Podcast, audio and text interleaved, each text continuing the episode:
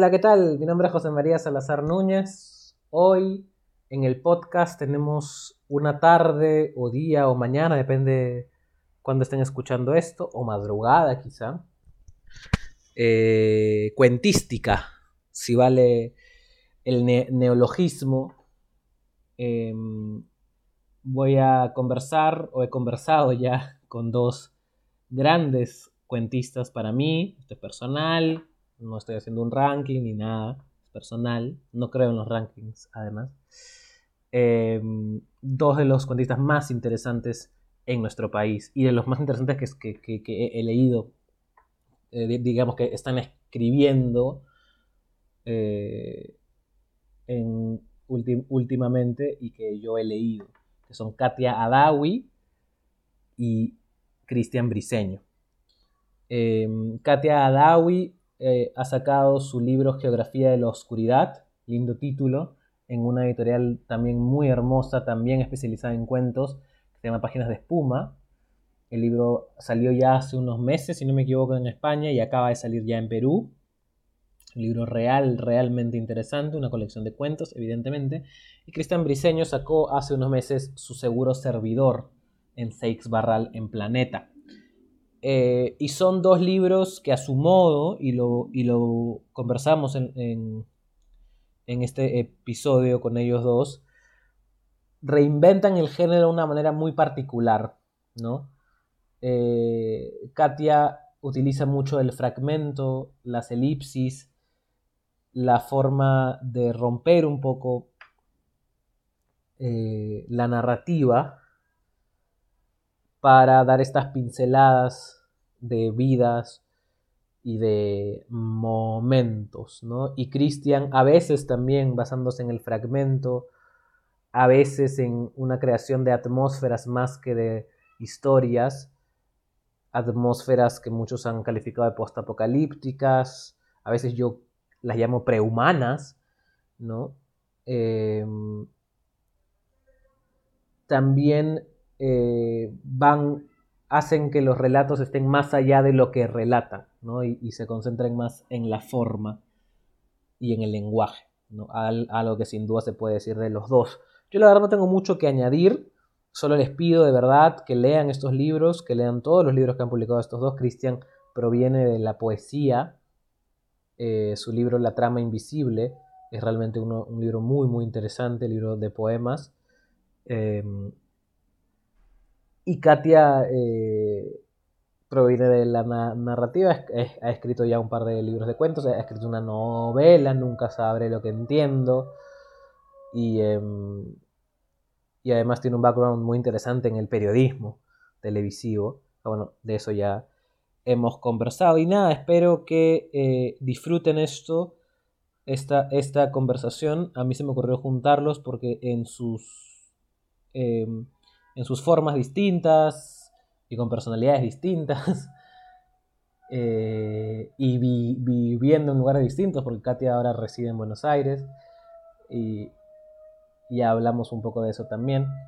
Creo que son dos voces muy interesantes y que se pueden encontrar y que se pueden em, encontrar muchos, muchos vasos comunicantes entre ellos. Y creo que, que por la química que, que muestran en este capítulo, eh, siendo esta la primera vez que, conversan, que se conocen, eh, se nota, ¿no?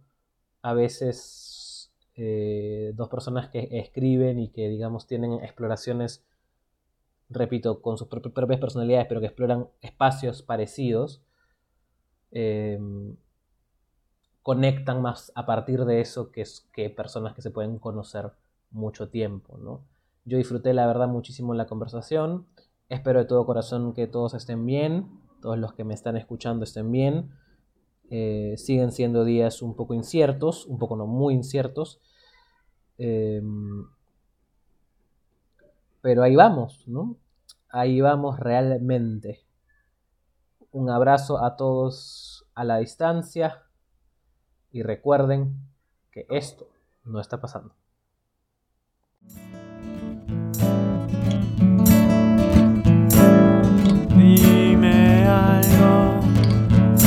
Escuchado.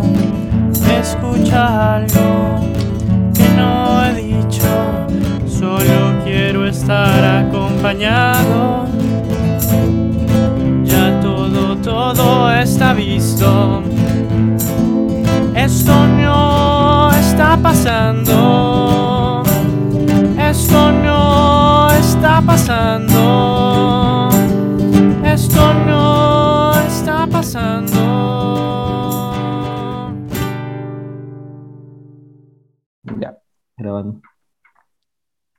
Listo, ya estamos grabando aquí con Katia y Cristian, que han estado conversando sobre la vida porteña antes de empezar a grabar. Y eh, nada, quería empezar preguntándoles por algo que, mencionó Katia antes de que gra- grabáramos, eh, y es los cuentos, cómo así empiezan escribiendo, escribiendo cuentos, además los dos escriben de una manera, cada uno muy particular, yo los he leído a los dos, eh, sus dos últimos libros de ambos, y, em, y hacen, al- hacen cosas con el cuento que no se suelen hacer, experimentaciones con el lenguaje y con, y con digamos, eh, la forma de afrontar el relato. Y me, me- me, em, causa curiosidad cómo entraron a, a los cuentos. No sé si quieres empezar, eh, Cristian o Katia, o no sé, no hay orden. Cristian, que empiece. Ah, bueno, bien. Seguro. Por Nadie favor. quiere empezar, siempre es así.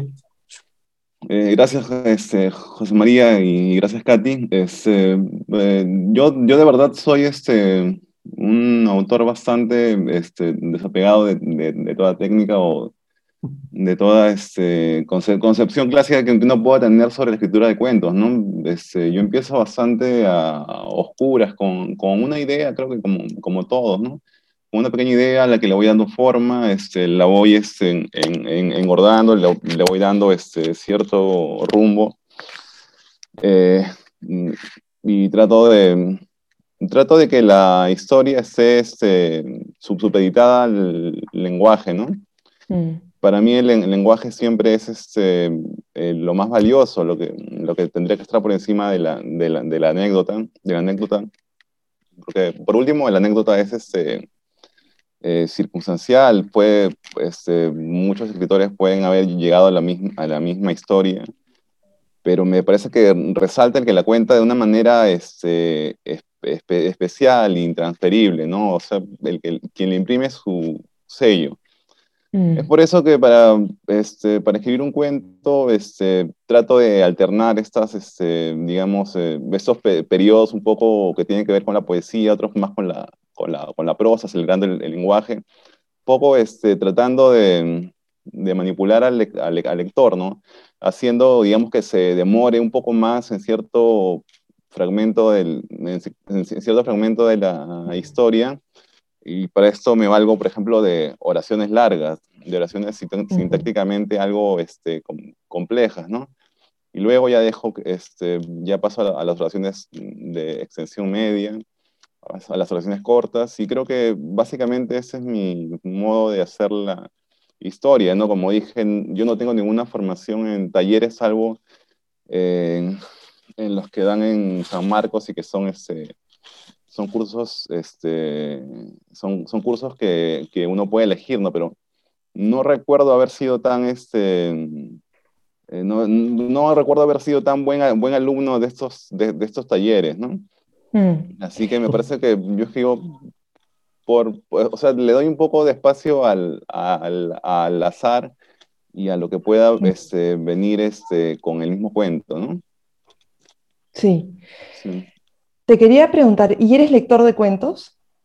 Sí, eh, leo, leo bastantes cuentos, este, eh, pero sobre, sobre todo leo, leo poesía y Mm, Sí. eh, las novelas un poco menos porque tampoco es que sea un lector tan, este, eh, un lector tan, este, digamos, eh, eh, pero preocupado por sus le- lecturas, ¿no? Siempre estoy este, picoteando, o sea, empiezo una novela y no la, no la- casi nunca la termino o la empiezo por la mitad y cosas así, ¿no? Pero sí, el cuento me, me parece a mí este, lo más parecido a la poesía, que creo que es un lugar común, ¿no? O sea, muchos autores di- di- dicen eso, ¿no? Mm. Sí, a mí me, a- te escucho y me resuena todo lo que dices porque me pasa algo muy parecido. Eh, pero noto ahora que decías que habías estudiado em, una maestría en literatura eh, extranjera, literatura comparada. Claro, todo, todas estas lecturas han, han permeado tu, tu, propia escritura, ¿no? Y además eh, tu búsqueda poética eh, es algo que también se nota. Yo he leído, yo quiero leer prontísimo eh, eh, Su seguro servidor que acaba de sacar Cristian, y, pero he notado en los, en los cuentos tuyos que he leído la cosa asociativa. todo lo que sabes de un tema lo pones en tus cuentos y eso, esa cosa vincular se nota. Eh, de estar permanentemente asociando, y, y, yo noto eso en mi propia escritura también. Eh, por un lado el tema del lenguaje y la búsqueda poética, y por el otro esta cosa vinculante, ¿no? Sí. Eh, las lecturas, se notan las lecturas, se nota la vida, ¿no? La experiencia de vida. Sí. Entonces, yo también creo como tú que el cuento es, es un género deliciosísimo, es como para paladearlo, ¿no? Sí. Y, y, sí, yo también leo, leo más poesía, leo novela, leo ensayo, eh, pero todo es para ir a, hacia el cuento, ¿no? Eh, ir hacia lo breve, a condensar. Claro. Sí, en, este, sí, no, no, y, no, y solo para completar lo que, lo que decía este, Katia, este, yo, yo veo que ella es, este, o, o sea, le, leyendo cronológicamente sus, sus libros, este, veo esa ese, ese, afán por no quedarse con el primer re, re, registro, por el, con el registro de, de, sus primeros cuentos, ¿no? Eh, me parece que este, hace, hace mucho leí un cuento con, con la que la, la antologaron en, en, en, la selección esta de Estruendo Mudo, uh -huh. y ahí este, me fui dando cuenta de, de cómo viró un poco su, su, concepción del cuento y del, del tratamiento del lenguaje, ¿no? Esto se ve esto se ve ya este, ma madurado en, en aquel iceberg y ahora en ese nuevo libro que, este, que ha publicado con páginas, de, de, de, de, espuma, ¿no? Así que este, muy, muy claramente se, se nota eso y me, me, me, gusta cuando, cuando un autor va, este, no, no digo escalando, pero va, va virando hacia otros registros, ¿no? Eso me, me parece muy valioso. Sí, yo, yo pienso igual, que cada libro te, te va a pasar, nos pasa, debería ser, ojalá, un, un, salto cualitativo respecto del anterior, ¿no? Por lectura sí. acumulada, por vida acumulada y por, y por búsqueda que más allá de la técnica es una búsqueda de, de abrazar el lenguaje sabiendo que siempre se nos va a escapar, ¿no? Sí. sí. Yo veo además, en, eh, sobre todo, en, o sea, en, que ya estaba en aquí Iceberg y creo que lo conversamos un poco cuando conversamos con Katia en Arequipa, pero en geografía lo, lo veo como, como o sea, llevado al extremo, este, esta eh, gusto, tendencia a la elipsis, ¿no? A estos espacios ausentes eh, que hay en tu escritura, que viene mucho de la poesía, ¿no? Que se nota mucho la, la influencia, pero también, ahora que hablas de que lees ensayos, también hay una cosa media del, del ensayo, ¿no? O sea, en, en, en, esa, en ese tipo de construcciones que, que por eso les, eh, por eso me pareció, no por, eh, no por echarme flores a mí mismo, pero me pareció una buena idea juntarlos a los dos, porque los dos, cuando los, los leo, en cuentos, además, Cristian, yo ya lo había leído eh, su libro de poesía, yo lo conocía más como, como poeta que como cuen, cuentista que siempre los que escribimos poesía, cuando vemos que alguien deja de escribir poesía es como, una, como un ataque, como una traición, pero, eh, pero veo lo mismo que veía en la trama Invisible, que si no lo has leído es un, es un libro espectacular eh, de poesía, veo lo mismo, pero llevado mm. al, al, extremo y en situaciones específicas en, en su seguro servidor o en el anterior libro. Eh, que salió en, ya que lo tengo, el anterior. Ah, este, no, todo, es, todo es demasiado. Demasiado. Todo ¿no? es sí. demasiado. Sí. Todo es demasiado, que es un sí, gran nombre. Tienes, eh, tienes, razón, sí. O sea, me, me, me, me, parece bien interesante y ya se me fue mi, mi pregunta inicial, pero... La elipsis. Eh, sí, esa, el elipsis. La elipsis, ¿no? Esos espacios vacíos que dejan, porque normalmente hay esta idea tradicional del cuento que tiene que ser redondo y que se acaba por knockout y toda esta cuestión, pero más bien los suyos son cuentos muy de elipsis, muy de espacios vacíos, muy de el lenguaje casi como que gobernando, ¿no? Casi como si fuera una, eh, como experimentaciones del, del, del, del lenguaje y no tanto como decía, como decían, eh, que quedarse en lo anecdótico, ¿no? O en la historia. Que más, más se narra por ausencia que subrayando la presencia. Claro. Cuando uno entiende eso, dices, ah, solo puedo, o sea, si pudiera ser así la vida, la vida no es, no es elíptica, es continua, ¿no? Despertamos y nos acostamos cuando se ve el sol.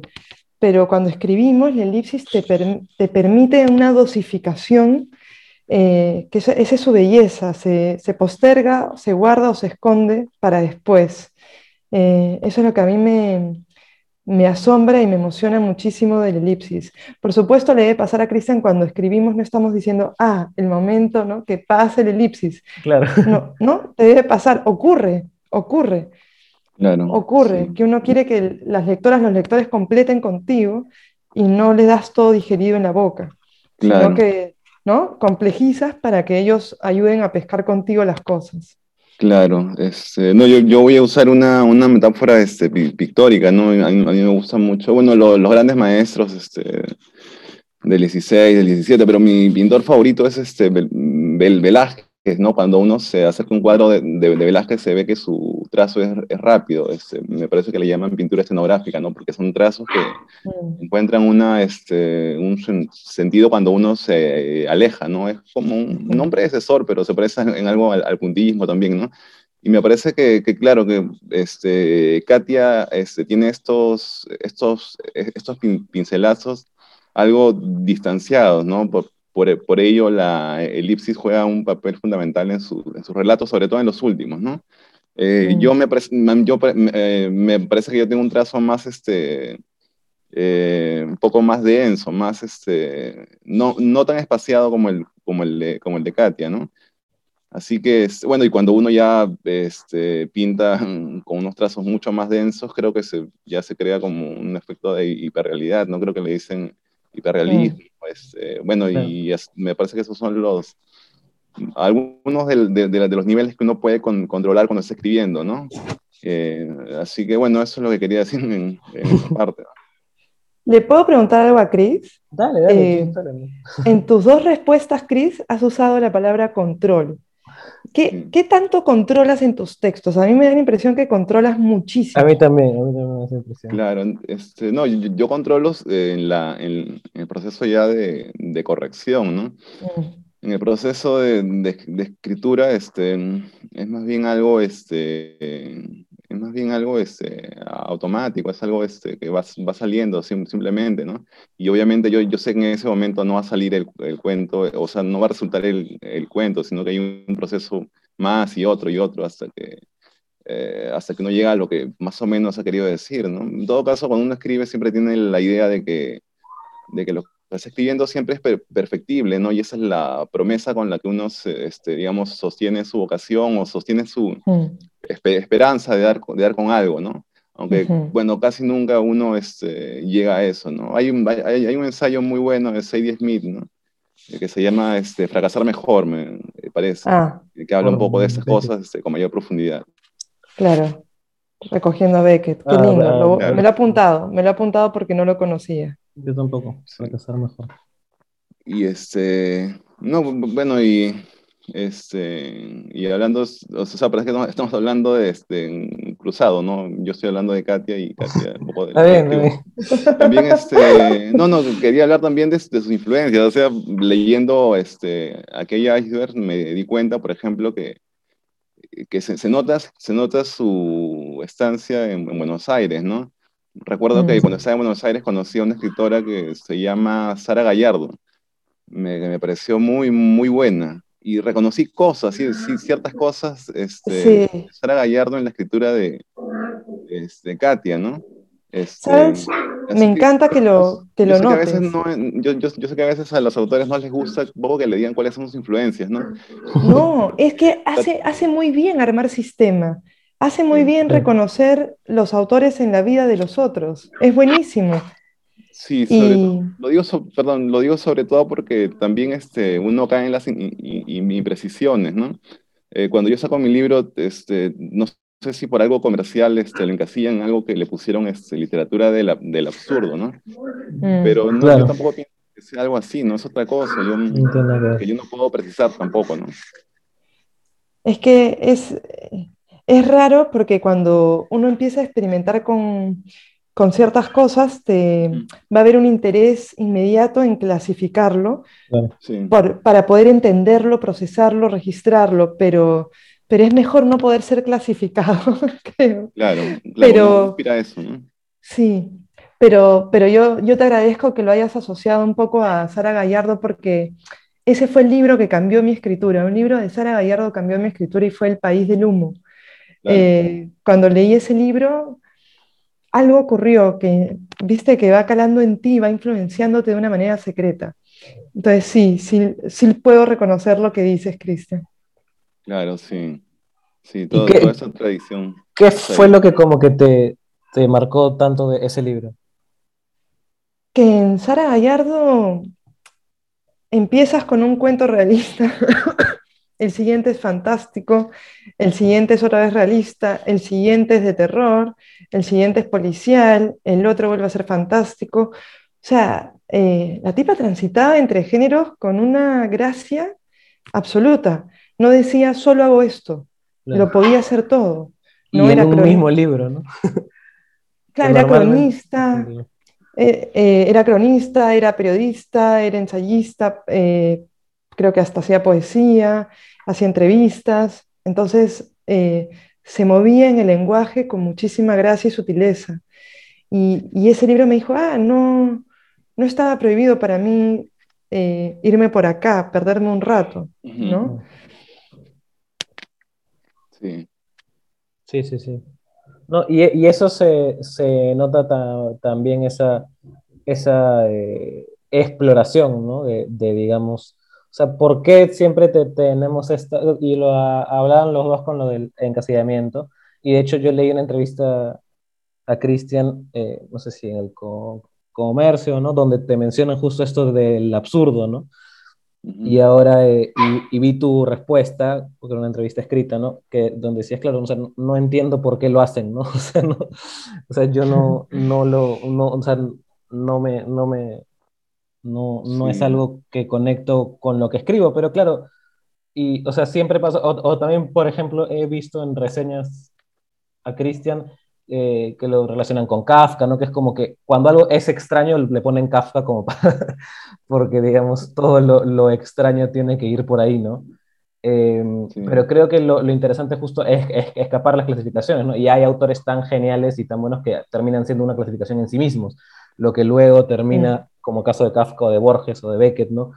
Pienso que, que luego ya todo lo que se escribe para es- de- de- ya te termina siendo, ah, es borgiano, es kafkiano, pero ellos justamente lo que hicieron fue desafiar eh, cualquier tipo de mm, clasificación. Po- podríamos que- decir es, es briseñano, Es, es briseñano, sí, claro. es para no decir es cristiano. Es cristiano, sí, para no decir es cristiano. No, No, no, no tanto tampoco. O sea, no sé, no sé en qué momento Pero- uno se da cuenta que se Ada- ha llegado a adawi- algo. original. Adawiano tampoco suena bien, tampoco suena como Es que no suena, pero está bien, porque uno Sí. no, no, es como dice Cristian, uno no, ni, ni- ni siquiera uno sabe qué está haciendo. Exacto, no, sí, exacto. Sí, eh, sí, sí. no, y, y esta, y como, le, como decía antes, estas, estos encasillamientos no siempre este, eh, son lo que el, el- el autor espera, ¿no? En, en un ensayo del, de Loaiza, este, recuerdo que este, cues- cuestionaba a los críticos que habían encasillado a eh, Guren como, como un poeta simbolista, ¿no? Cuando o tiene muy poco que ver con eso, no, no tiene que ver, ¿no? O sea, son críticos que no que en, que en lugar de indagar, de, de- de profundizar, simplemente este, están este, un poco, este, bueno, parece que no tuvieran tiempo y le dieran el primer este, epíteto que encuentran, ¿no? Este, así Sí, que, no, claro, este, claro uno, uno no sabe qué, qué es lo que está escribiendo, uno aspira a ser original, pero, pero esa ori- originalidad este, llega con, con, con los años, ¿no? el propio Vargas Llosa, siendo tan bueno, tan te- técnica- técnicamente eficiente desde su juventud, este, era un epítome de, de, de, de sus lecturas, ¿no? Bueno, este, lo más reconocible creo que es Faulkner, ¿no? Claro. Mm. Pero así es, ¿no? O Alonso Cueto con, con Henry James al comienzo bastante, ¿no? Claro. También. Eh, sí. Sí, sí. No, sí, es interesante y lo decía Katia también respecto a, a Christian, la, la, digamos, la, la eh, las huellas que hay en cada, en cada escritor de, de otros autores, pero no como algo, y, y, no solo autores, yo diría, ¿no? Porque yo leo eh, los cuentos de Christian y puedo pensar también en, en pinturas, puedo pensar en películas, ¿no? Eh, mm. Muy, muy así de, de ese estilo. Eh, y que van dejando, volviendo al tema de la ausencia, o sea, son como fantasmas, o sea, no, no es que, ok, yo sigo solo una línea, o sigo solo este género, o sigo solo este autor, o sigo el absurdo, o, o, o lo que sea, o Kafka, mm. sino son como pequeñas fantasmas que en cada uno se mezclan de manera distinta, ¿no? Porque yo, yo también puedo leer a Beckett distinto a lo que, a lo que, a lo que Katia lo, lo lee, o puedo leer, ¿no? O sea, eh, mm. es, o sea, es, un autor es todo un mundo eh, que, se ve, que se ve en la escritura, ¿no? Y, y creo que es es súper interesante cuando en cada libro, o a veces en cada cuento, o en cada texto, se ve una cosa distinta, ¿no? Y se ve como esos, todas esas influencias como peleándose armónicamente, ¿no? Como mm. que sacando la cabeza uno un ratito, sacando la, la cabeza otro. ¿no? Mm. Mm. Sí, sí, sí, eso es lo que, lo, que, lo que pasa, ¿no? Hay un caso muy conocido que es el de el, el, Lebrero, ¿no? Que seguro que, que, que, Katia también lo ha, lo ha leído porque en, en Buenos Aires es bastante con, conocido, es Mario Lebrero, sí. ¿no? Este, que le, le, Lebrero empieza este, siendo sí. también este, un, un fanático de, de, de, Kafka, ¿no? Su, sus primeras novelas son muy, muy kafkianas, de, en la onda del castillo, ¿no? Sí. O de América. Sí. Y este, luego ya cuando, ya cuando, cuando, es mayor, cuando tiene casi 45, 50 años, en, encuentra su propio estilo, ¿no? Y si, si, uno, se, si uno se compra este, los cuentos com, completos de, del hebrero, se da cuenta también de este recorrido, ¿no? De esta, de esa parábola que hace su, su propia escritura, ¿no? Su, su propio, sí. su, su, propia idea de, de, lo, de, de, lo, que es el lenguaje y cómo se va apropiando de, ese lenguaje. ¿no? Sí. Yo, yo hace poco escuché a Cristina, bueno, leí Estoy leyendo mucho a Cristina Rivera Garza y leí Lo una máximo. entrevista Me encanta. Precio, preciosa su escritura. Sí. Eh, y leí eh, una respuesta que ella había dado en una entrevista y dije, ah, esto es lo que yo he pensado siempre y no lo había puesto en palabras. Y ella lo ha puesto en palabras eh, mejor que cualquiera. Y, y, es una afirmación muy, muy simple, pero que ayuda mucho a pensar la propia escritura y es, yo ya no busco ser original, ¿no? Ya todo ha sido escrito, todo ha sido dado. Yo lo que busco es una escritura que asocie. Y, y, y esa siempre fue mi búsqueda también, eh, en el sentido que no aspiro a ninguna originalidad. Me parece que esa es una búsqueda que uno tiene a los 20, a los 30. Pero después te das cuenta que eso se atenúa y la búsqueda es, es por saber eh, vincular las cosas cuando uno escribe que un recuerdo llame a otro, que un aprendizaje convoque a otro, ¿no? Una escritura convocante. Eh, y lo, eh, el mejor ejemplo, digamos, es Bluets, no sé si lo han leído, de Ay, cómo amo ese libro, es hermoso. Sí. De es hermoso, Nelson, es una oda al azul, ¿no? Y pasa claro. por todos los azules de la humanidad, pero por los azules propios también, ¿no? El, el juntar los vidrios en la playa. Claro. Eh, y su propia historia, y la historia de escritores y de autores. Y... Claro, y de una manera eh, luminosa, ¿no? No, sí. no pomposa ni soberbia. Entonces, eh, para mí ese fue también un, un, ejemplo de lo que a mí me gustaría hacer, como un, un una, un modelo a seguir, digamos, ¿no? Sí, un, sí, un, origami que quiero tocar con mis propias manos. Eh, la escritura vincular. Ese, ese, libro es muy interesante porque está escrito casi como ensayo, ¿no? Con un, o sea, con un Numeración. numerado, ¿no? Uno, dos, tres. Eh, y es todo alrededor del azul. Y cada fragmento a veces se une al anterior, a veces no. A veces habla de. Leonard Cohen o de eh, Famous Blue Raincoat me acuerdo esa, esa, referencia muy claramente, o a veces de ella misma, a veces le habla a alguien también, a veces tiene un, un interlocutor, un amor perdido, ¿no? Sí. Eh, y el azul termina siendo como esta cosa que vincula todo, ¿no? Eh, y además también es algo, o sea, y, y, eh, recuerdo creo que lo hablamos con lo, aquí hay icebergs, ¿no? Que, o sea, que son como cuestiones que se unen, pero que también se van desuniendo, ¿no? Como que se van partiendo.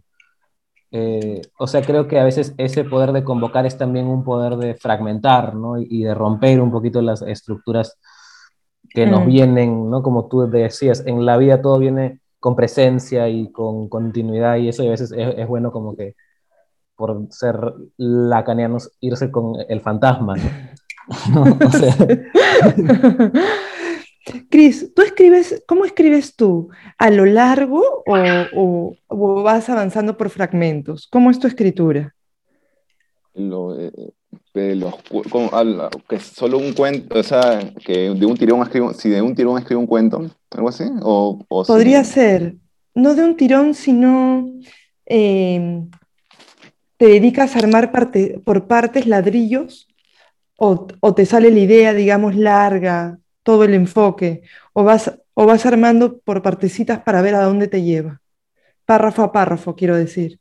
Sí, pár- párrafo a, a párrafo y en, en- en algunas ocasiones con la, con la idea clara de este, del argumento, ¿no? De este, Mm, Pero como te digo, no, no sé, es que es algo, no sé cómo, cómo escribirán otras personas, pero este, yo no tengo mucha conciencia de lo que voy es- escri- escribiendo. O sea, sí, ¿no? Una, una cierta con- conciencia este, pa- parcial, ¿no?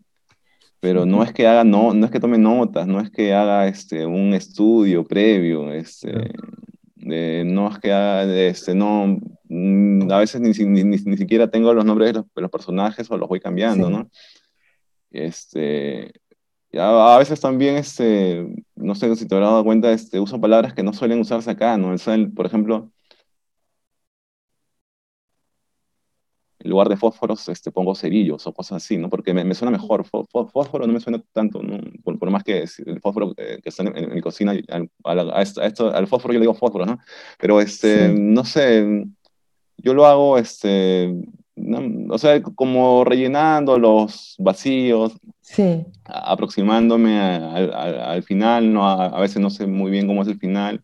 O sea, todo bastante, no sé cómo decirlo, cha- chapucero, no, no sé, todo lo pro- profesional que uno, que uno puede pe- pensar, ¿no? Yo este, Sí. antes pensaba que quienes escribían tenían una idea muy clara, pero luego me fui dando cuenta de que no, que hay escritores que son geniales, pero que no, no, no, no tienen, no tienen ni, ni idea de lo, de lo que están haciendo mientras van avanzando. Sí, Así que hay de todo, ¿no?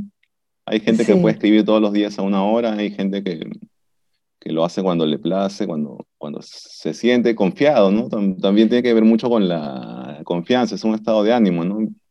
Me, me preguntaban en un, as- eh, me invitaron para cerrar un taller de narrativa y yo decía que no, eh, yo, yo, yo no podría escribir este, si, si tengo un problema, por ejemplo, o si no he Mm. comido, ¿no? O si, o si me duele mucho el diente, ¿no? No podría, Sí.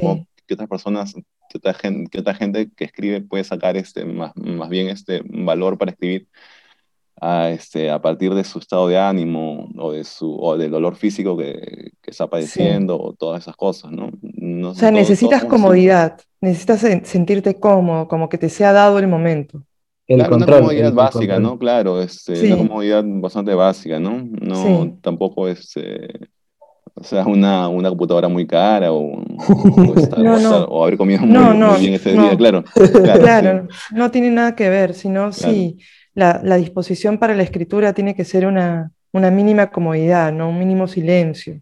No. Silencio, claro, sobre, sobre todo el silencio, ¿no? A mí me molesta mucho este, el, el ruido, o sea, en, en- en- no, no solo cuando, cuando escribo, sino en cual- cualquier vida. momento del día, ¿no? Claro, sí, sí, debo, debo tener un problema con, o sea, no, no sé, una sen- sensibilidad al, al sonido, ¿no? Por ejemplo, escucho la música que se escucha ahora y, y no me gusta, ¿no? Porque es pura bulla, ¿no? No, no sé, cosas así. Qué imposibilidad el silencio, Sí. ¿no? Nunca, nunca, es, nunca es tal, nunca es tal. Mucho Claro. ruido. Sí, sí, siempre, siempre, siempre hay mucho ruido, ¿no? Felizmente don- donde vivo ahora este, no hay mucho ruido, ¿no? Estoy frente a un parque, pero a veces pasa un carro o, o- o alguien, ah, o alguien, ah, o alguien grita o no sé, o ladra un perro, pero bueno, son, son cosas que son tol- Sí. tolerables, ¿no? Tampoco necesito ser encerrado en una, en una cueva, ¿no? Claro, Ah, claro.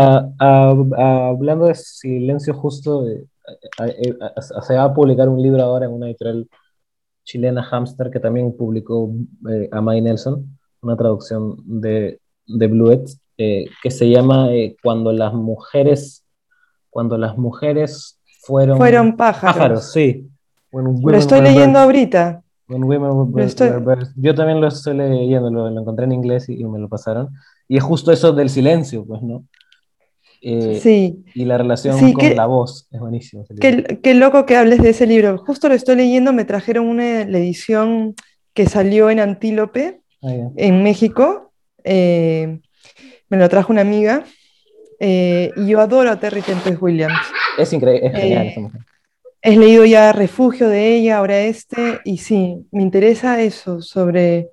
Lo que pasa es que el silencio es una imposibilidad, no existe, no existe. Acá en Buenos Aires hay un laboratorio del silencio. Qué eh, lindo nombre. Hay un lugar llamado así, sí. Pero es imposible porque si lo pensamos, el, el cuerpo no hace silencio. No. ¿no? Todo, el cuerpo es ruidoso, ¿no? Eh, lo escuchamos, las voces en la cabeza, todo, todo el cuerpo hace ruido, habla. Eh, entonces, el, y uno piensa, en sueños piensa.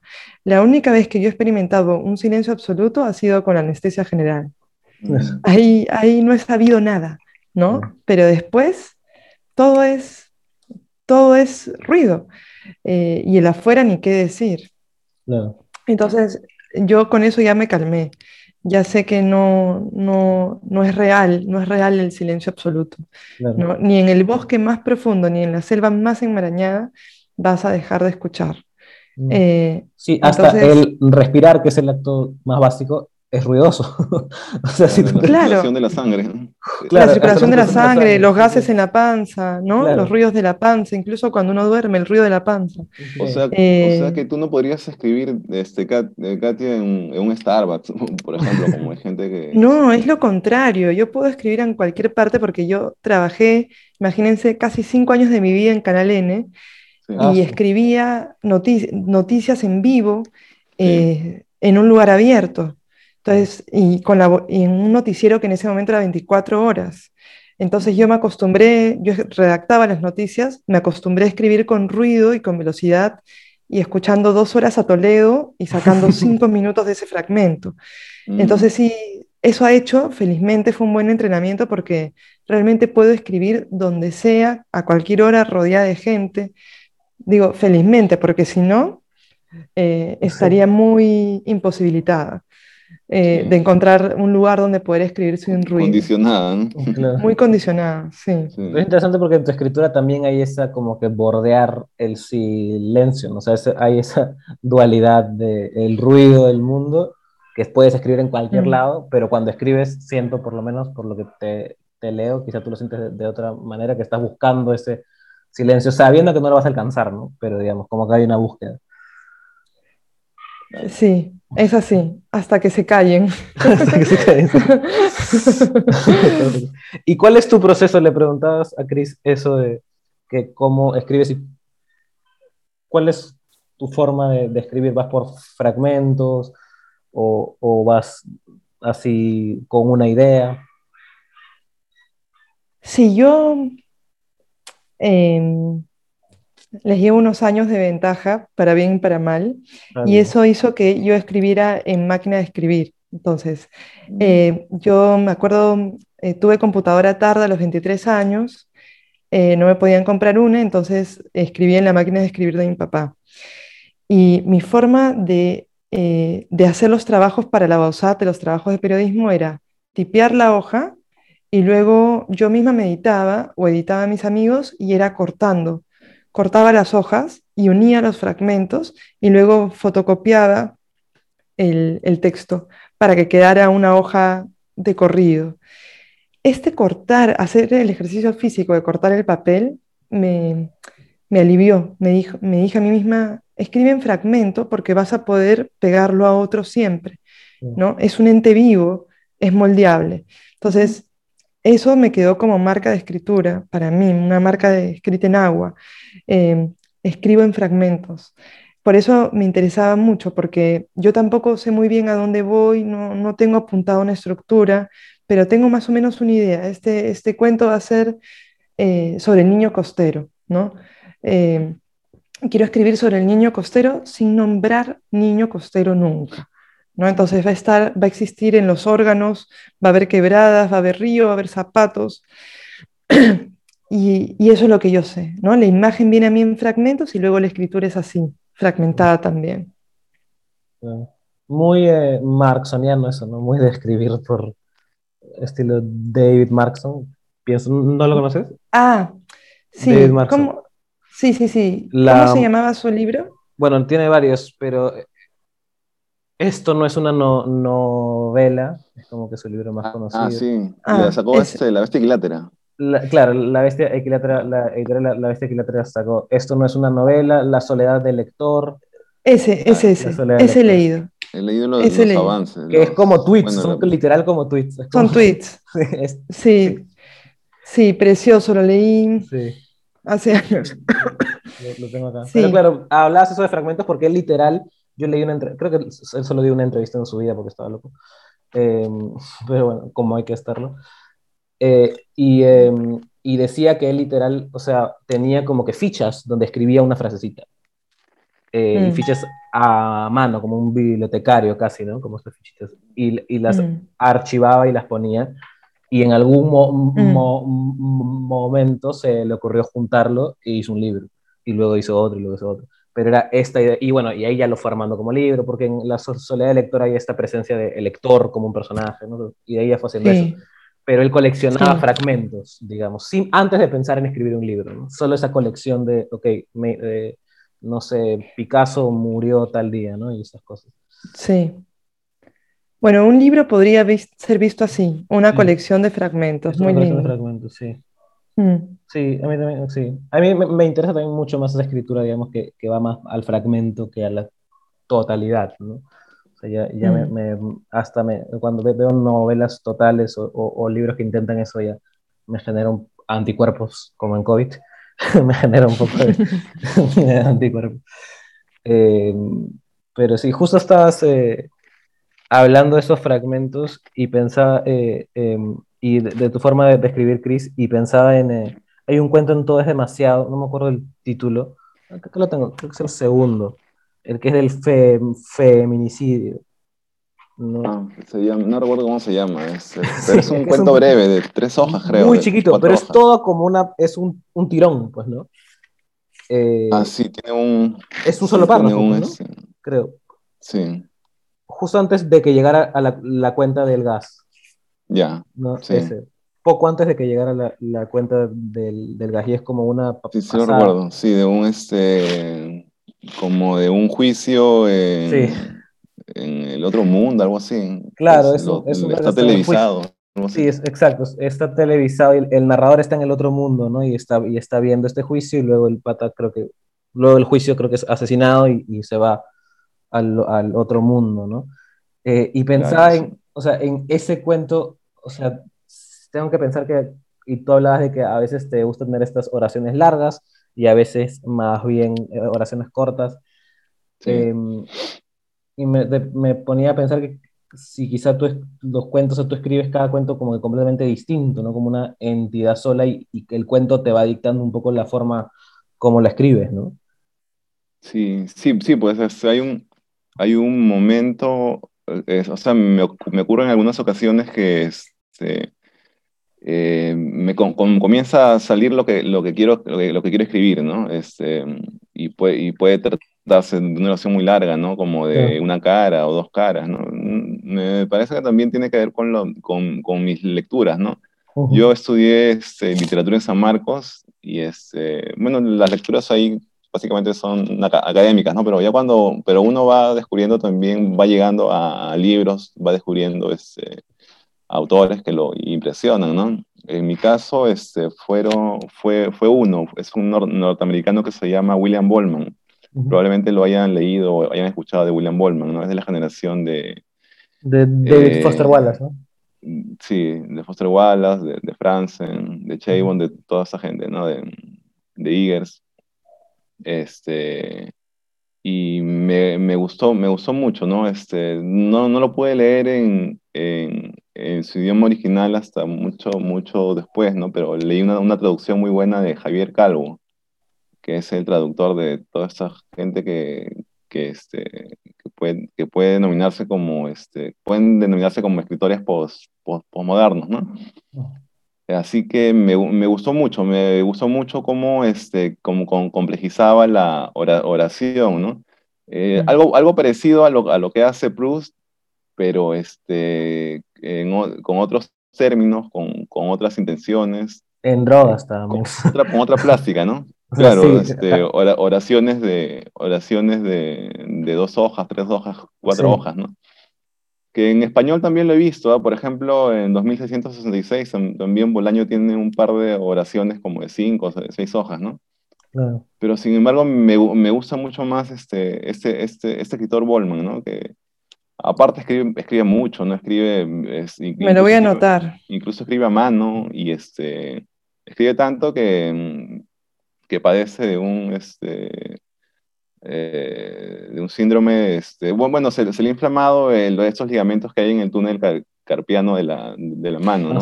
¿no? ¿No, vives tú con tendinitis, Cris? Yo vivo con tendinitis.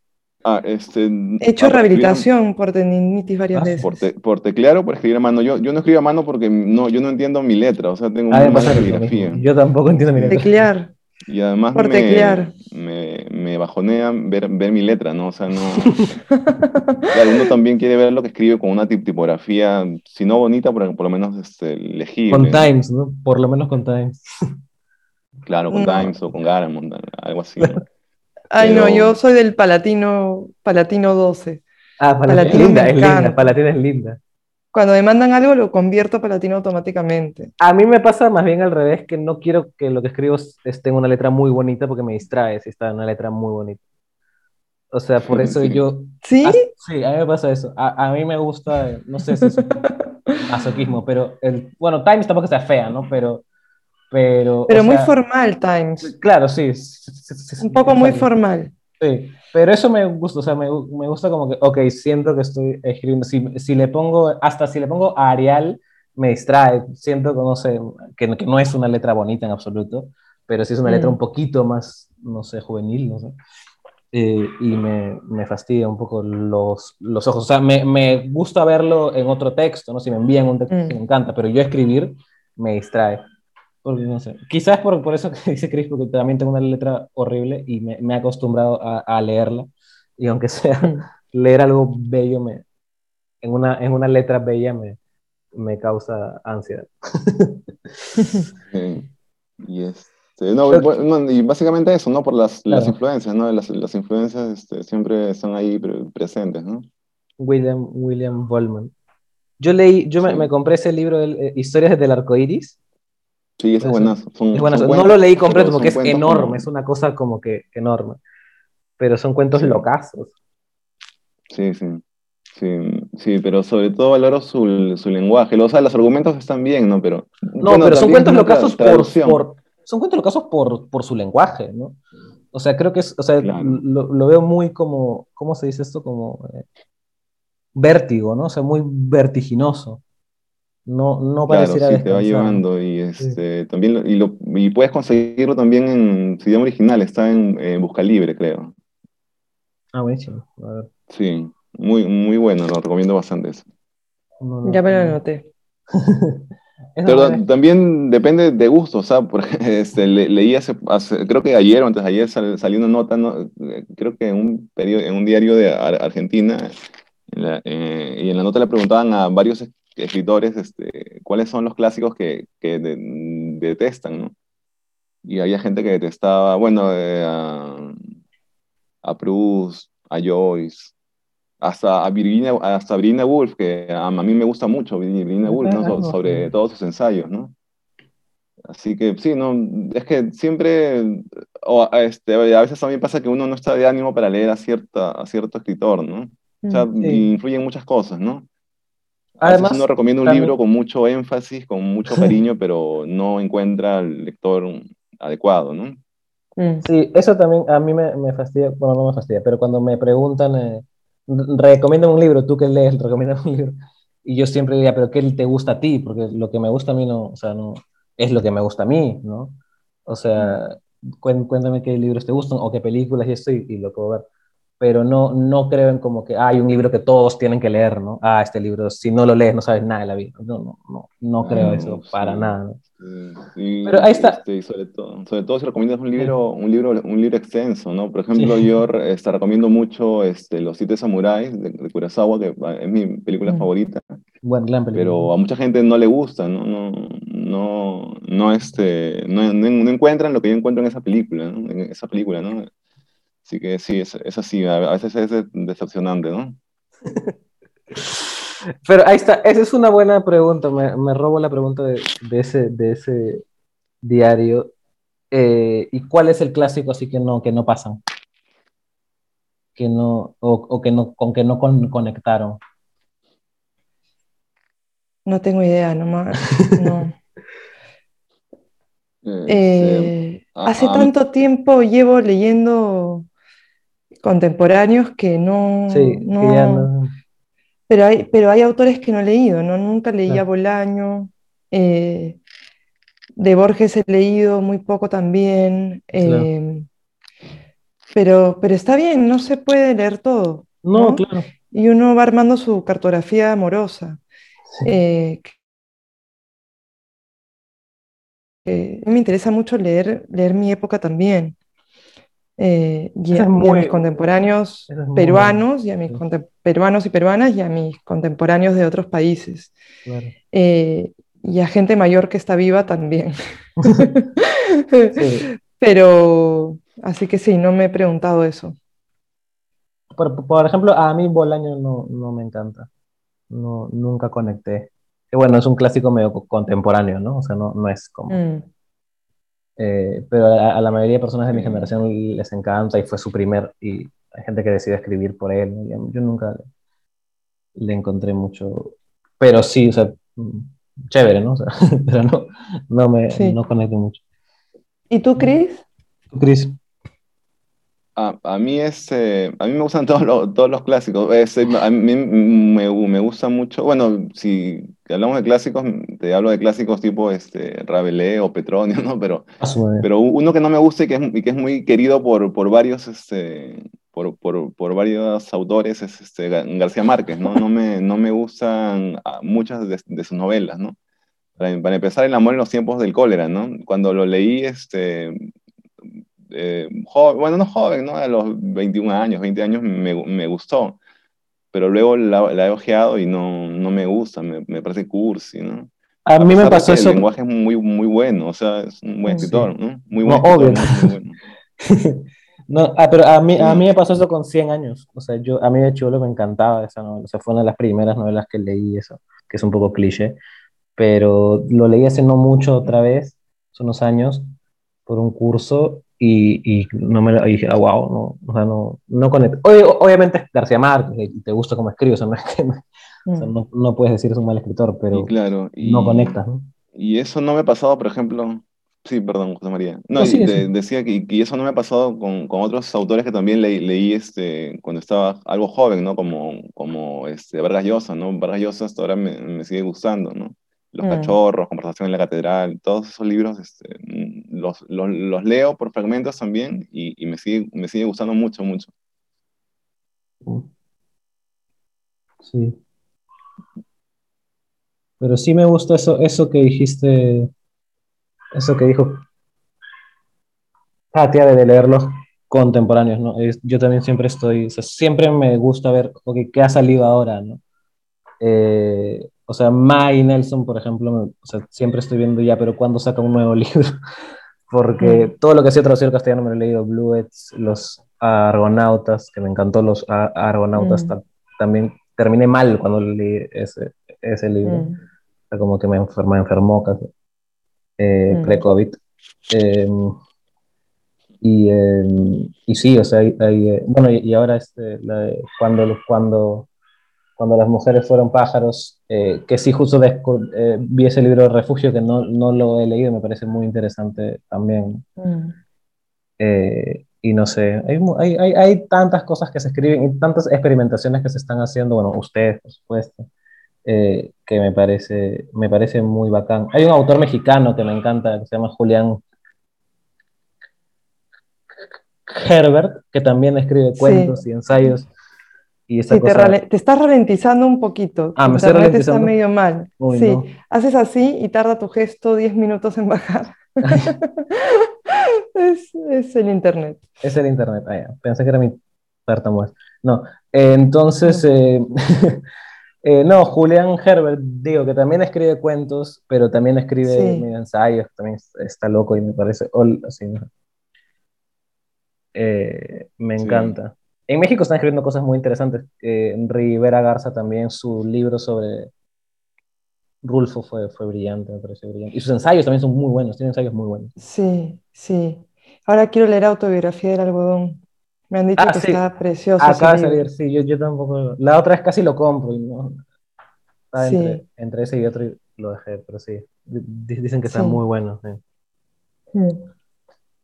Bueno, creo que hasta acá. Yo- yo engo- No, no, dale, sigue, sigue, sigue, dale, sigue. No, no, nada, como estaba hablando de, lib- de libros que habían adquirido últimamente, yo, yo iba a decir que fui a, fui a Amazonas y encontré los cuentos completos de Evelio Rosero en, en Tusquets. Qué suerte, Qué buena. Justo lo estaba leyendo. qué suerte, buena. qué suerte. No, no conocía el- los cuentos, había leído sus novelas nomás. Mm, Sí. qué, qué cosa maravillosa Amazonas. Eso es, eso es algo que acá todavía no encuentro. Pero sí hay, en, el Parque Cen- Centenario hay, este, Claro. hay, hay ferias en el otro parque que no recuerdo cómo se llama, que está en... Em, sí, yo he comprado ahí en no librerías recuerdo de cómo se llama la viejo. otra avenida grande. Bueno, y por El- todo Corrientes hay li- librerías de viejo también, ¿no? Claro, pero no siempre encuentras, eh, bueno, yo encontré en el Parque Centenario hace años eh, unos poemas inéditos de Pavese, que acá lo tengo, que lo estoy mirando, pero en Corrientes no siempre encuentras entre los saldos genialidades, como en estas librerías de viejo del Parque Centenario, pero una cosa así como Amazonas, eh, donde te venden no solo unos libros increíbles, encuentras Valdelomar, qué sé yo, Primeras cosas ediciones. increíbles. Claro, primeras ediciones, ¿no? De Watanabe. eh, en- pero estar junto a estos, eh, vieron que venden los experimentos. Sí, claro. Me encanta eso. Las maquetas, este, me acuerdo una vez le saqué una foto genial, no genial mi foto, sino lo que tomé, eh, la guerra del Pacífico. Y un tatatatataranieto de Grau que conocí se mataba de risa con esa maqueta. Eh, un vacilón, eso me gusta de Amazonas, que encuentras de todo. Y el, y el choclito con queso de afuera, lo más rico de todo. Sí, claro. Y el regateo y todo. sí. Y el regateo, El regateo. Mm. esa es la mejor parte. Eso de encontrarte con un libro que no esperabas, porque a veces vas a, o sea, a- ahora vas a una librería después de haber hecho una investigación de, ok, quiero comprar este, quiero comprar este y bueno. Mm. Pero eso de ir y encontrarte con un libro que no tenías idea, eso sigue siendo insuperable. Sí, Claro. A mí me encanta eso. Bueno, creo que hemos llegado al final. Naturalmente se acabó la, la conversación. Eh, gracias en serio por todo, eh, por la, la conversación, ha, ha estado muy chévere. Me parece genial que yo haya sido la excusa para que se conozcan, porque en verdad eh, La mano en el Sí. pecho son dos de las escrituras en el país que yo más a- a- admiro, así que me parece... Yo le escribí a Cris, ¿Ah, sí? quiero leerte, sí, le puse. No, no, no, no, me Sí, dio no, comentando este, muy este, el- gratamente, el, creo que una reseña de Alexis Ibarraguirre, me parece. No, recuerdo, pero la cosa es que también te escribí a tu, a tu inbox, sí. Sí, sí, es que entre, entre cuentistas nos reconocemos. Hola, qué, qué gusto que existas. No, y, y qué gusto que hayas publicado también en, en una editorial tan, este, bueno, que solo publica cuentos, ¿no? Bueno, y también ensayos, ¿no? Este, como páginas de, de espuma, es un, es un gran salto, es algo que este, editorial, mucho me- a me tu carrera, definitivamente. Mira, eso, eso no, no se sabe nunca, pero lo que me da alegría es que sea una editorial de solo cuento. ¿No es hermoso? Es hermoso. También ensayos, tiene, este, yo me compré los ensayos ensayos. de, de Stevenson, que me gustan mucho tam- también, sobre todo, sobre todo sus ensayos, que son, son muy, muy buenos. Sí, yo nunca eh, leí ensayos de la editorial, eh, porque era difícil acceder a ellos en, en Lima, me parece. Eh, Sí, es, es cara, es cara la editorial. Y es caro, sí. Un poquito carito. Sí. Es que vienen en barco. Claro. eh, Son ojalá, tapadura. y, y son tapadura también. Pero, entonces, ¿se hace en Argentina o en España? En España. En O- España, en pero, pero ya piensan imprimir pronto en Perú también y eso va a para- abaratar muchísimo los costos. En. Perú se imprime muy bien, Sí, ¿no? sí, Porque sí. ya por barco es... El barco hace todo caro, sí. Pero está asequible el precio de, de tu libro, no, no, es, no, es, no, es, no es caro, caro tampoco. Que para un país como el nuestro todo es caro. Claro, sí, Sí. tienes razón. Todo, ¿no? todo es caro. sí. Todo es caro. Es, es- es un lujo que no debería ser tal, Sí, no, hacer un libro. hacer un libro, exacto. ¿Y qué tal eso de, de, o sea, ser publicada primero afuera y después en Perú? O sea, que tu, que tu libro sea leído y criticado y reseñado, incluso primero fuera Para- que, que aquí. Es que para mí es, es igual, Claro. es igual, porque ya estoy pensando en el siguiente libro. Eh, eh, no sé, o sea, cada libro hace su viaje. Claro. Entonces, este, y es un viaje que- del que no tienes idea, ¿no? Claro, Se como editorial. Claro, como esto. Claro, se encarga la editorial. Mi, mi trabajo ya está hecho, que es escribir. Claro. Entonces, si empieza ya o acá, me da absolutamente igual. Lo que me importa es estar ya En pensando siguiente. en el siguiente libro, sí. Claro. Claro, eso es, eso es muy, muy, muy bueno. ¿no? Sí, esa es la, la actitud, porque si no te puedes enamorar un poco con lo otro, ¿no? y al final uno escribe para escribir, ¿no? Es que hay que dejar ir. Sí, hay que dejar irse, siempre. Es una Y buena... cuando tengan, cuando tengan mi edad, lo van a vivir aún más. Cuando tengan 44, lo van a sentir aún más importante el dejar ir. Sí, seguro. Bueno, muchísimas gracias, de verdad, los tengo que dejar ir a ustedes también. No, gracias a ti y un, un gusto enorme, Cris, por fin conocerte. Qué, qué alegría, qué alegría este encuentro que José Muchas María nos lo posibilitó. Muchas gracias, Katia. Muchas gracias, José María, a ti también. Gracias a ustedes, cuídense, suerte. Cuídense Gracias. mucho. Mm, Gracias. Un besito, Un que abrazo. estén abrazo bien. para todos. Chao. Un abrazo grande. Chao.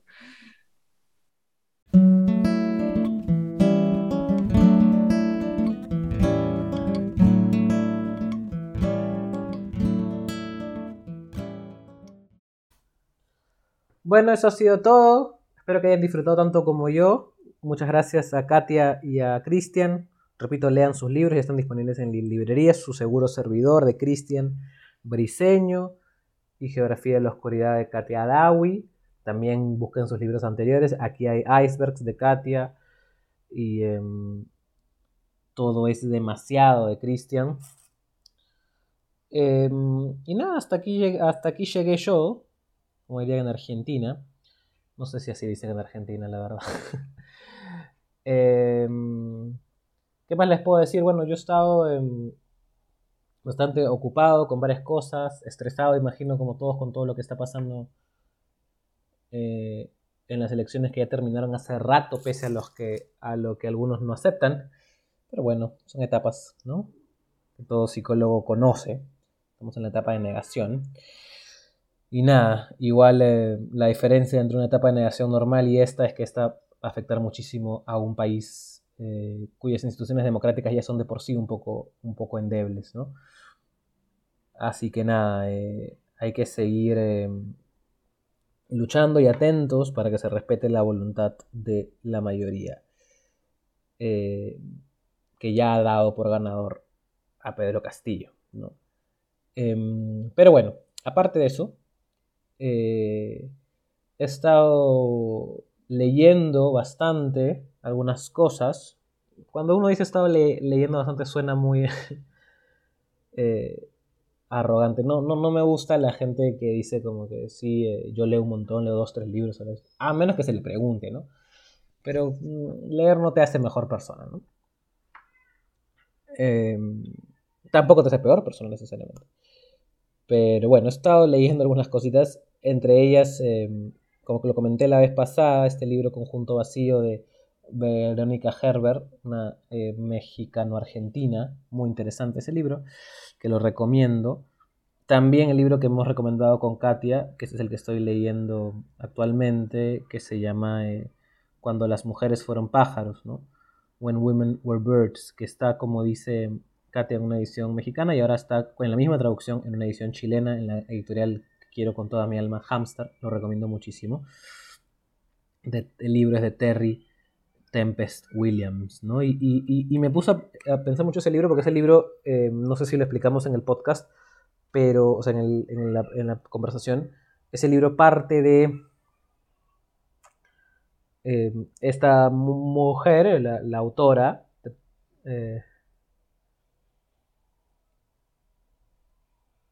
Terry Tempest Williams, quien eh, eh, pierde a, su madre, ¿no? Su madre se muere, se muere y su madre le había dicho que cuando muera, por favor, se quedara con sus cuadernos, que había varios cuadernos, muchísimos cuadernos. Eh, y además ella lo llama mis diarios, ¿no? Le dice, oh my journals, mis diarios, te, te los dejo, pero solo los puedes leer cuando muera, ¿no? Y ella muere y Terry Tempest los abre y estaban todos vacíos. ¿No? Eran estos cuadernos, digamos, de líneas eh, horizontales, ¿no? Y, em, y, vacíos, completamente vacíos. Y a partir de eso ella hace estas eh, variaciones, estas, estas em, reflexiones acerca de pequeños relatos acerca de la voz, ¿no? Y de qué es una voz y si es posible el silencio o no es posible, ¿no? Y en tiempos en que todo el mundo habla y hay gente que habla y dice cosas necesarias, y es bueno que las personas hablen, porque muchas otras son silenciadas, sobre todo las mujeres, eh, y este es un libro muy feminista y, que parte de ese silencio al que son obligadas las mujeres. Es interesante ver qué efecto puede tener un silencio y qué efecto puede tener, esto suena muy filosófico, la presencia de una ausencia, ¿no? Porque decir te estoy dejando mis diarios una cosa es que encuentres un, cuaderno vacío en un sitio X, estás arreglando tu casa con un cuaderno vacío, ok. Pero si alguien te dice, te estoy dejando mis diarios, no cuadernos, diarios, donde he escrito mi diario, y, está, y está em, vacío, es porque si dice algo, si hay una voz ahí, y esa voz lo que dice es silencio, ¿no? Pero al decir algo ya no es silencio. El decir el silencio quita la posibilidad del silencio, ¿no? Eh, y creo que eso es algo muy em, acorde con estas épocas, ¿no? Donde todos aparentemente tienen un megáfono y decimos, sí, se ha democratizado el habla, pero ¿se ha democratizado, democratizado realmente? Porque yo sigo escuchando a las mismas personas hablar, quizá más, más de ese mismo grupo, pero el mismo grupo hablar. Y sigo escuchando, y sigo sintiendo el silencio de las mujeres, sigo sintiendo el silencio de las personas em, eh, de la sierra, de las personas indígenas, de las personas eh, cuyo voto ahora se está cuestionando, solo porque no es el que debería ser, entre comillas. Eh, y aquí creo que este libro nos da esa, nos posibilita esa reflexión, ¿no? esa, esa, esa, esa em, reflexión de hasta qué punto el silencio dice más que las palabras, ¿no? Hasta qué punto todas esas palabras que nos llenan y que intentan invisibilizar a toda una, o silenciar a un montón de comunidades, hasta qué punto eso es puro ruido. Y hasta qué punto ese silencio, cuando es voluntario, no cuando es impuesto, porque cuando es impuesto es censura, como, en este caso, dice más, ¿no? Pienso en la película y Pacha, ¿no? Es una película muy interesante de Oscar Catacora, eh, que fue la candidata de, Perú a los Oscars en el año en que salió y que de hecho llegó bastante, bastante lejos, no llegó a ser nominada, pero llegó bastante lejos en el proceso de selección. Y ahí es sobre dos ancianos, padres, que viven en una zona, si no me equivoco, de Puno, muy alejada, y están esperando el regreso de, de su hijo que no llega, ¿no? Em, y, es una, y es una película muy llena de silencios, ¿no? Eh, y juega mucho con eh, las fantasías, los sueños. Hay, una escena muy poderosa en la que Faxi, la, mujer, sueña. Sueña algo que le remite a su, a su hijo, no, no, no voy a revelar qué es. Pero ahí justamente em, se muestra un poco qué es la voz, ¿no? Cómo la voz surge de, esos eh, silencios voluntarios, repito, ¿no? Tampoco hay que romantizar los silencios impuestos, los silencios impuestos son censura y, creo que los silencios voluntarios a veces son esa respuesta a eso, ¿no? Y son la muestra del daño que han, que han hecho los, los silencios impuestos. ¿no? Y em, no sé, me parece algo, algo para reflexionar. Eh, ¿no? También em,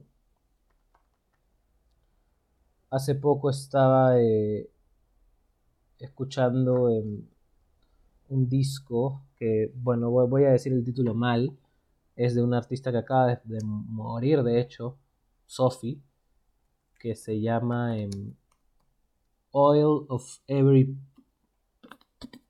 Pearls on Insights, ¿no? Y bueno, es un disco muy, digamos, contemporáneo, una mezcla de pop y electrónica, hasta un poquito de hip hop, y donde hay mucho juego con la voz. Sophie era una artista eh, transgénero y tiene muchas modulaciones de la voz, ¿no? Esto que mucho se critica del autotune. Bueno, ella lleva el autotune al extremo, ¿no? Eh, a veces teniendo una voz más típicamente masculina, a veces más típicamente femenina y mostrando que la voz también es una construcción social, ¿no? La voz también es una construcción, la voz también es un espacio de, poder, es un campo de batalla cultural. Y es interesante cómo personas, en este caso trans, que han tenido eh, que luchar por tener una voz y que, no, sienten hasta ahora que tienen una voz, eh, llegan a, a hacer de su voz ese espacio tanto propio como ajeno, ¿no? si dicen yo no tengo voz, e, en, lugar de, digamos, de, buscar un espacio y de, digamos, y de adaptarse a la sociedad que las, que las eh, aparta y las denigra y las trata mal, lo que hace alguien como Sophie em, es hacer su voz cada vez más ajena, enajenar su voz y encontrar en ese espacio ajeno, en ese espacio abyecto, su propio espacio, un espacio distinto. Y creo que eso es un poco lo que estamos viendo con estas elecciones y, y, es algo que vale la pena conversar, ¿no? más aún en un país como el Perú donde las cuestiones sociales siempre se han postergado, las luchas sociales siempre se han postergado somos quizá el país de, Latinoamérica, solo pensando en Latinoamérica, sin pensar en, Europa, en Estados Unidos, nada, somos un país que no, no, ha tenido esa, digamos, reivindicación social que otros países sí han tenido eh, en Latinoamérica.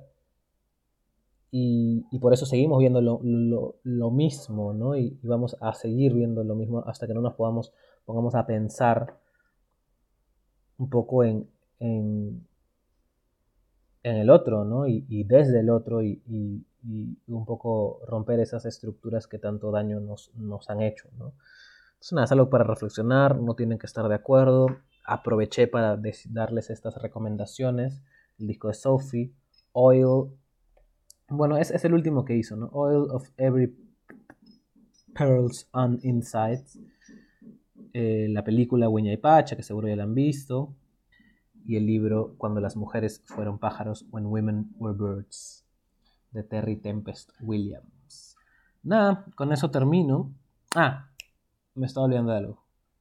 Esto no está pasando. Chao.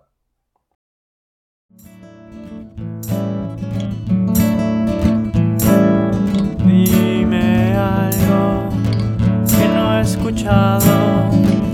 Escucha